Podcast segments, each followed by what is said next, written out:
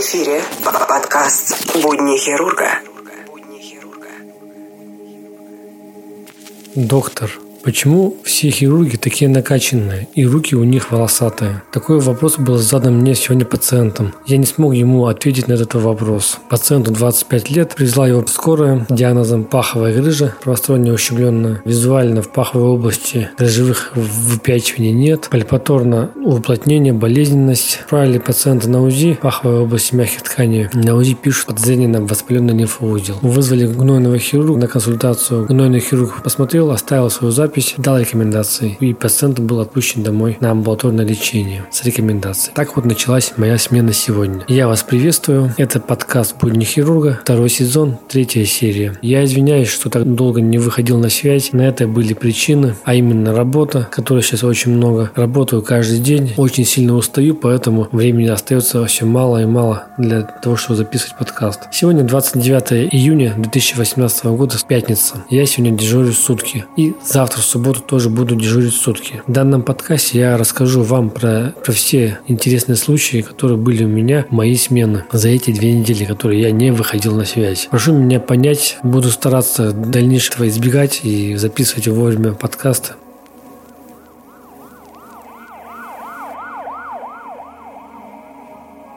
Расскажу вам историю, которая была 19 июня. В этот день у меня была смена, дежурил. Смена началась с того, что по смене мне передали пациента астытом. Ну, там женщина была, возраст не помню, примерно 65 лет. Астыт, увеличенный живот размерах, дышка. Начал ее обследовать, поднялся, написал необходимое обследование. Звонит приемник, говорит, то, что скорая привезла пациента. Спрашивают, диагноз какой? Говорят, астыт. Ну, думаю, ладно. Закон парных случаев, все дела.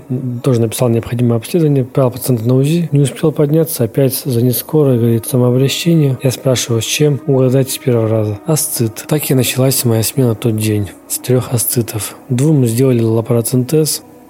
Подкаст «Будни хирурга».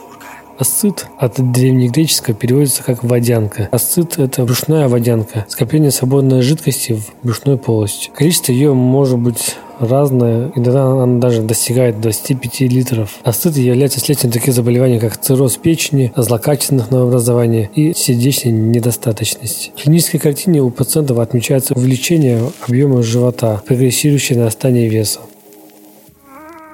Следующая история произошла в ночь 22 по 23 июня. Также дежурил, время было около двух часов ночью. Все больных уже, грубо говоря, раскидал, то есть всем написал, обследование все домой отправил, справки написал. И была мысль такая некая, то, что пойду быстренько поднимусь, хотя бы часик посплю, потому что еще надо было день работать. Но есть но. Помешало этому следующее. Заходит через дверь сам своим ходом пациент, держит живот по рукам, без живота течет кровь темно-алого цвета. И за словами «помогите» заходит в приемное отделение. Я увидев его, понимаю ситуацию, спрашиваю он, чем? Он говорит, ножом. Пациент был экстренно подан в операционную левой боковой области. Три колото резанные раны размерами около 2 на 3 сантиметра. Две раны не, не, не паникающие, а вот верхняя с проникновением. Сделали лапаротомию, сделали ревизию в органах брюшной полости. Все органы в порядке, нет никаких повреждений. Брюшину у него ушили, рана была ушита послойно, пациента перевели в палату.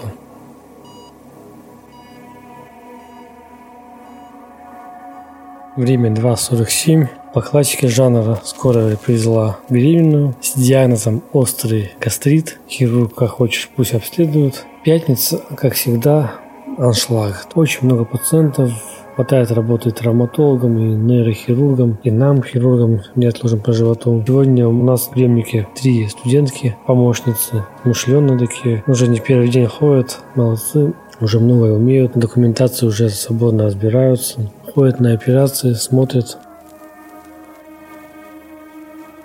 Тут у нас э, студенты третьего курса. Лечебного, Лечебного факультета. Как вам э, данная смена сегодня и что нового интересного для себя в этой смене увидели, узнали? Про интересное я вспомнила. Давайте, Мы сегодня группу крови определяли. Да, а, кстати. вы нас научили вы, вы нас это научили, делать. да. делать. Ну, вы вот нас групп- научили документы заполнять. Заполнять документы, определение группы крови. Сходили на операцию, ну нам понравилось. Время 5.43. Всех больных обследовал, отпустил. Беременная написала отказ от ФГДС, отказ от УЗИ почек, написала отказ от госпитализации, написала отказ от транспортировки в инфекционную больницу. В итоге ушла домой. А ее мы обследовали очень долго. Ее посмотрел врач, акушер-гинеколог, терапевт, хирург, ответственный администратор. Грубо говоря, часа три занимался ею, но ее обследованием, анализом, со всеми делами. В итоге она пишет отказы и уходит. Вот, спасибо большое. Сейчас немного посвободнее, поспокойнее стало. Приемники. Решил поспать пару часиков, потому что через буквально три часа я, у меня начинается вторые сутки, вторая смена субботняя. Ну, если будет что-то интересное, то я с вами обязательно поделюсь. Хочется рассказать про приметы в операционной. А сегодня во время операции э, я оперировал с коллегой, ассистировал. Коллега уронила на пол инструмент. То ли это был карцанг, то ли это был зажим. И тут операционная сестра сказала, то, что примета такая, если в операционной врач роняет на пол инструмент, то жди беды. Ночка будет тяжелая, будет куча операций. А случилось так, что вместо одного инструмента в течение всей операции коллега, с которой я оперировал, три раза уронила разные инструменты и ножницы, Немец, и Зажим, и Микулич, и санитарка, и все начали говорить, типа, о, все, сегодня будет тяжелая ночь, куча операций будет, такая примета плохая. Но я им сразу сказал, то, что я в приметы не верю. Если будет операция, то они будут. Если нет, то нет, то это не зависит от этих примет. В итоге после этого не было ни одной операции, ночка более-менее спокойная прошла. Будни хирурга. Суббота. Удалось немного поспать. 30 июня. Такая погода была хорошая, такой сильный дождь пошел, просто нереально. Ливень, ливень. Гроза, гром, все это дело вот просто как конец света настал на улице. Вот. Ну, а я иду в приемный покой. Скорая привезла очередной панкреатит. Пока не знаю, есть там панкреатит, нет его там. Время час 55, 1 июль, суббота. Скорая привезла пациентку с острым аппендицитом. Сейчас ее будем подавать операционную и оперировать. Также в приемнике обследуется пациентка с острым панкреатитом. Но мне там кажется, все-таки больше именно вот холецистит, скорее всего. Сейчас пойду проверю анализы. Время 2.15, скорая привезла беременную. Как всегда, блин. Днем все спокойно, тихо, никого из беременных, а ночью обязательно должна быть беременная. Время 5.16. Уже птички поют за окном. Все, беременная написала отказ, пошла домой. Девушку прооперировали острым аппендицитом. В общем, приемники всех раскидал. Кого надо домой отпустил, кого нужно госпитализировал. Сейчас немного прилягу, потому что уже глаза уже красные. Они уже сами по себе закрываются на автомате.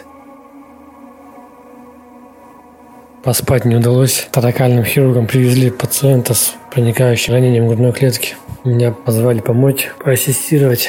Только пришел, все эту ранку ушили. Короче, пациент лет 50 алкогольном опьянении со слов его ножом ударил его же друг. Вместе пили, вот что-то не поделили и все. Так как таракальный хирург один позвал меня поассистировать. Время сейчас у нас уже 6.55, это часа полтора. Знаете что? Самый лучший момент, когда ты дежуришь, самый классный, это то, когда ты целый день на ногах стоял, туда-сюда бегал, оперировал, принимал пациентов. И у тебя есть буквально часик, ой, и ты ложишься на этот диванчик, вот так вот расслабляешься, и такой кайф. Неописуемые чувства. Те, кто дежурит, они поймут, когда ты целый день на ногах,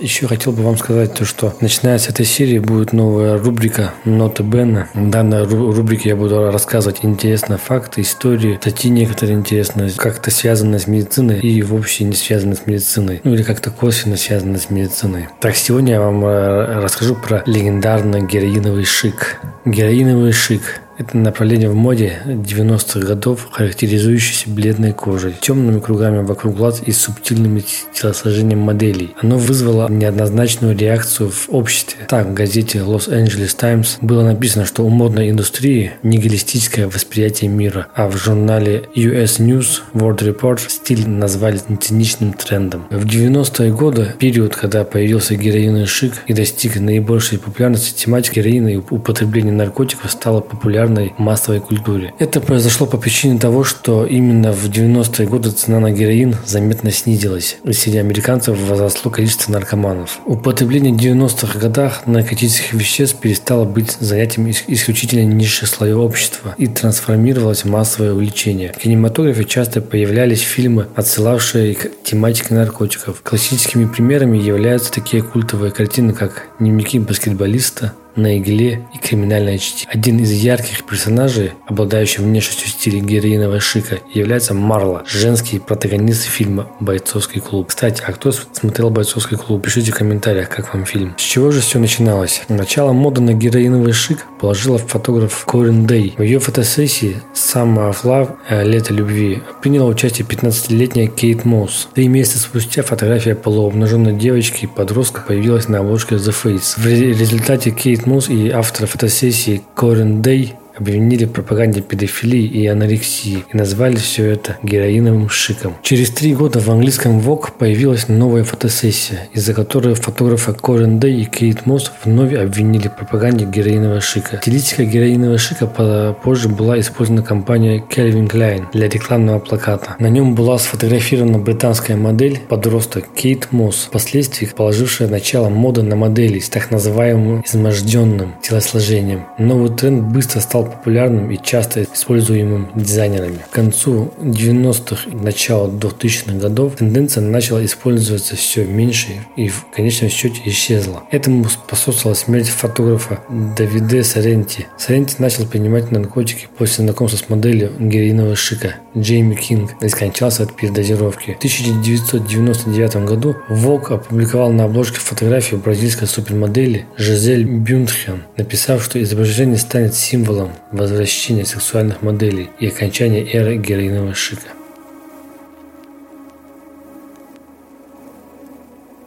Раз мы коснулись темы героинового шика, давайте поговорим еще немного про героин. Героин а, – это диацетилморфин 3,6 диацетильная производная морфина или диаморфин, полусинтетический опиодный наркотик. В конце 19 века, в начале 20 века применялся как лекарственное средство. Диацетилморфин был впервые синтезирован в 1874 году Алдером Райтом, английским химиком, работавшим в, медици... в медицинской школе при госпитале Святой Марии в Лондоне. В качестве лекарственного средства от кашля диацетилморфин исследовался немецким химиком Феликсом Хоффманом и был выпущен немецкой фармацевтической компанией, внимание, Bayer в 1898 году под торговой маркой героин. Считается, что название героин происходит от слова heroic, героический. Препарат подавался как успокаивающий при кашле и как не вызывающий привыкание замена морфину, морфию. Этому способствовало то, что героин вызывает относительно спокойную эйфорию с минимальными отклонениями в поведении и интеллекте при условии его недолгого использования. С 1898 по 1910 год героин подавался как замена морфина и лекарство от кашля для детей. Внимание, для детей. Позже было обнаружено, что героин преобразуется в морфин печень. В течение ряда лет врачи не замечали опасности использования героина. В конечном счете было обнаружено, что некоторые пациенты употребляли большое количество героина содержащих средств от кашля.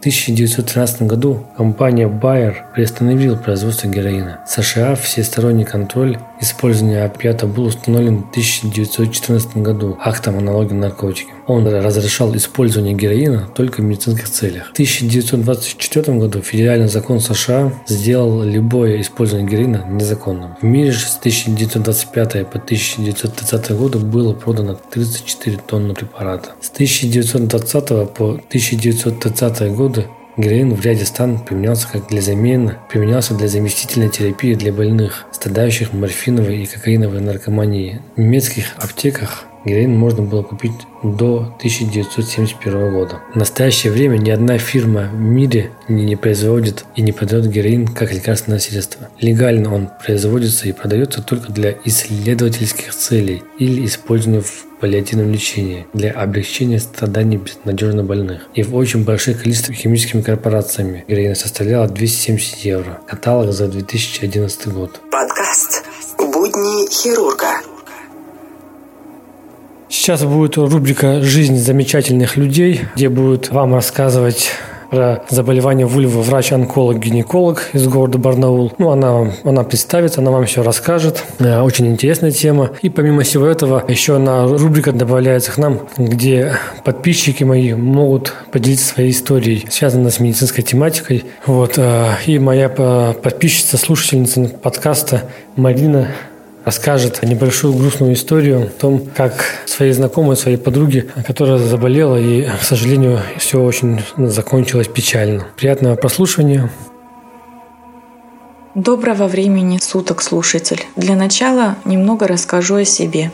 Я Протасова Татьяна Александровна, мне 34 года. Я врач-онколог-гинеколог. Закончила Алтайский государственный медицинский университет в 2007 году. После окончания решила связать свою судьбу с гинекологией, поэтому обучалась в клинической ординатуре на базе Алтайского государственного медицинского университета. Кафедра была номер два. После того, как э, закончилось мое обучение по гинекологии, в процессе я часто проводила свое время обучения на базе базе а, онкодиспансера для того, чтобы научиться хирургическим навыкам. И это меня сподвигло к тому, чтобы связать свою профессию с онкологией. Поэтому в 2009 году я пошла учиться а, в интернатуру по онкологии. После окончания обучения и по настоящему время я врач-онколог, радиолог а, в Краевом государственном бюджетном учреждении здравоохранения Алтайском краевом онкодиспансере. Здесь мы лечим заболевания заболевания онкологические шейки матки, начиная с второй стадии. Также э, заболевания тела матки. Это могут быть как неоперированные больные, так и послеоперационные. С 2012 года я э, практикую частную гинекологическую практику в частной клинике. Принимаю в двух клиниках. Э, одна это парк здоровья в городе Барнауле и в клинике Хелми. В своем сообщении я хочу раскрыть тему фоновых заболеваний вульвы и их лечения. Эта проблема очень актуальная. К заболеваниям данной специфики относятся кровокросс лейкоплакия, а также возможно их сочетание. В основе данных заболеваний лежит дистрофический процесс, который приводит к нарастанию эпителия и как следствие опасности развития онкологической патологии, такой как дисплазия вульвы, эпителия, ЦРН-ситу, ну и уже более инвазивные инвазивным процессом, если это запустить. Симптомы, которые чаще всего беспокоят пациентов, это зуд, наиболее выраженный в области клитора и промежности, иногда и в области заднего прохода. Симптоматика это усиливается в ночное время. Все это значительно ухудшает качество жизни этих пациентов. То есть, ну, если предположить, что безудержный зуд, который не снимается ничем, который возникает в ночное время, то есть тут понятно, что э, люди не могут даже спокойно спокойно спать. Как помочь им? Меня всегда волновал этот вопрос. До недавнего времени э, на своем приеме такой категории пациентам я назначала терапию в виде мазевых аппликаций. Мази могли быть совершенно различными, а могли быть э, улучшающими заживление тканей мази, могли быть э, комплексные мази, то есть где содержатся а, препараты дексаметазона. Также использую, назначала гормонотерапию в виде свечей. Ну, наверное, всем таким пациентам известен препарат Авестин. Но в этом случае, конечно, это нужно наблюдать. То есть э, женщина должна обязательно ходить и контролировать процесс, так как это может привести к развитию онкологической патологии, чего нам совершенно не нужно. Также на приеме я рассказывала пациенткам, как правильно ухаживать за промежностью, что необходимо использовать специальные средства гигиены а, с нейтральным pH, что категорически нельзя подмываться мылом. Также рассказывала, какое белье должно быть, то есть есть что это должны быть лавочки из хлопчатобумажной ткани. Все мои рекомендации, конечно, облегчали ситуацию, но, к сожалению, симптоматика чаще всего возвращалась. При неэффективности лекарственной терапии часто приходилось рекомендовать оперативное лечение, а либо прям хирургическое, то есть истечение скальпелем из измененных участков, либо проводить э, деструкцию тканей с помощью лазера, радиоволн. Хотела бы рассказать о такой методике, как фотодинамическая терапия. В мировой практике этот способ лечения применяется уже очень давно, около 30 лет, и в различных областях, не только в гинекологии. В чем уникальность этого метода? Первым этапом пациентка получает фотосенсибилизирующий препарат. Он может вводиться в виде инъекции, либо наноситься местно в виде геля. Выдерживается определенная экспозиция. Она составляет 3 часа. По мере всасывания препарат распределяется по клеткам, но в измененных клетках в силу а, особенностей сосудистого русла он застревает. Далее следует второй этап лечения. Это световая обработка данной области лазером с определенной длиной волны. Вследствие этого воздействия происходит разрушение фотосенсибилизатора и выделение большого количества свободного кислорода. Образовавшийся в результате таких процессов активный кислород оказывает мощное повреждающее действие на клетки, которые наиболее активно накапливали медикамент. Здоровые клетки успевают вывести этот препарат и к этому процессу остаются интактными. Исходом такого двойного воздействия является разрушение именно патологии патологических клеток, что является большим плюсом. И э, в процессе уже заживления эти патологические клетки э, замещаются здоровыми. Пациенты после восстановления отмечают полное исчезновение симптомов, которые беспокоили их раньше. Еще одной хорошей методикой, получившей положительные результаты, а, является PRP-терапия. А, эту методику можно использовать как самостоятельную, так и в сочетании с фотодинамикой. Методика заключается в введении богатой тромбоцитами плазмы пациента, которая готовится из его собственной крови и вводится непосредственно в пораженный участок тканей. Тем самым мы добиваемся обогащения клеток, усиления процессов регенерации, то есть восстановления, стимуляции выработки коллагена и эластина. Пациентки уже после первого сеанса отмечают улучшение состояния, симптомы сухости, жжения, зуда отступают и может появиться соблазн прекратить посещение врача. Но сделать это ни в коем случае не стоит, потому что от процедур эффект э, накопительный. После 4-6 процедур а эффективность и исчезновение всех э, вышеизложенных жалоб а, может уходить от полугода до двух лет. То есть есть женщины, женщинам можно а, повторять эту процедуру, но в среднем, конечно, лучше повторять ее раз в полгода, ну хотя бы раз в год. Данную процедуру также используют параллельно с фотодинамикой. После того, как мы провели основную методику, вводится обогащенная плазма. Это гораздо улучшает период э, восстановления после процедуры. И вслед впоследствии, когда мы продолжаем раз в две недели повторять сеанс PRP-терапии, то есть эффект э, закрепляется, пациентка отмечает массу положительных моментов. Только то, что у нее уходят основные жалобы, о которых она говорила, ну и улучшается э, качество жизни, именно половой жизни. Методика эта используется не только при э, данной патологии, которую я решила сегодня раскрыть, то есть это кровороз вульвы или каплаки. Она используется и в гинекологии с другими целями. При лечении воспалений, для повышения повышения местного иммунитета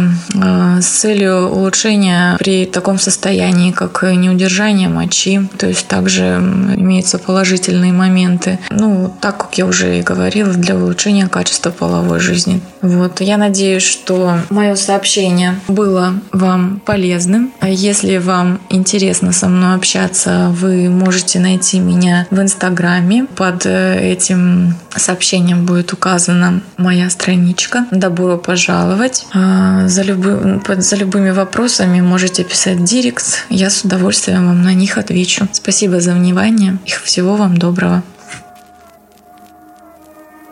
Подкаст «Будни хирурга». Тела лежат там, где ты их нашел. Здравствуйте, меня зовут Марина. Хочу поделиться с вами историей, которая произошла в Москве с моей знакомой, коллегой, женщиной 45 лет. В конце апреля, в период эпидемии гриппа и вирусов, она переболела ОРВИ. Это был очень тяжелый вирус с высоченной температурой, сильнейшими головными болями, ломотой во всем теле. Кто переболел, знает. Я, кстати, сама переболела, заразившись от нее. Первые симптомы вируса она почувствовала 16 апреля, после чего ушла на больничный. Но к врачу почему почему-то обращаться не стала.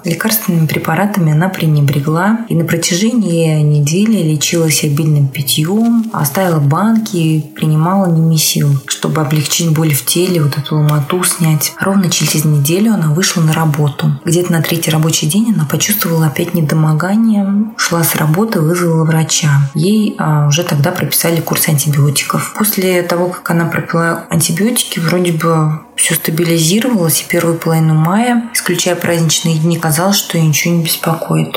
А вот середины мая она начала жаловаться на вялость, постоянную усталость, депрессию, была какая-то заторможенная. Обратилась к участковому терапевту, который дал ей направление на сдачу анализов и консультацию в клинику неврозов. Анализы, к сожалению, она называть не стала и на консультацию не пошла.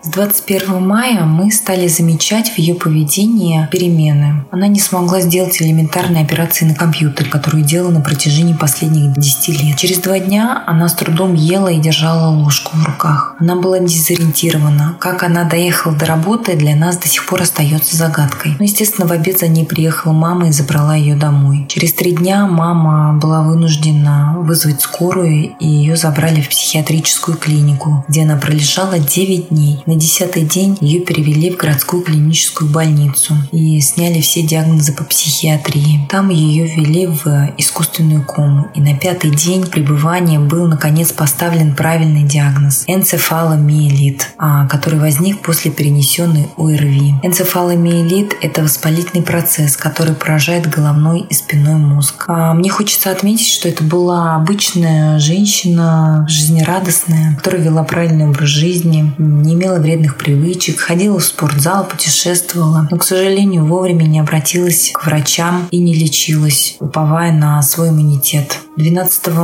июня она умерла, не приходя в сознание. Это ровно через два месяца после первичного заболевания ОРВИ. От себя мне хочется пожелать вам, а, чтобы болезни были для вас всех лишь кратковременным испытанием, с которым вы быстро справитесь. Всегда выполняйте рекомендации врачей и настраивайтесь на быстрое исцеление. И думайте только о хорошем. Всем удачи!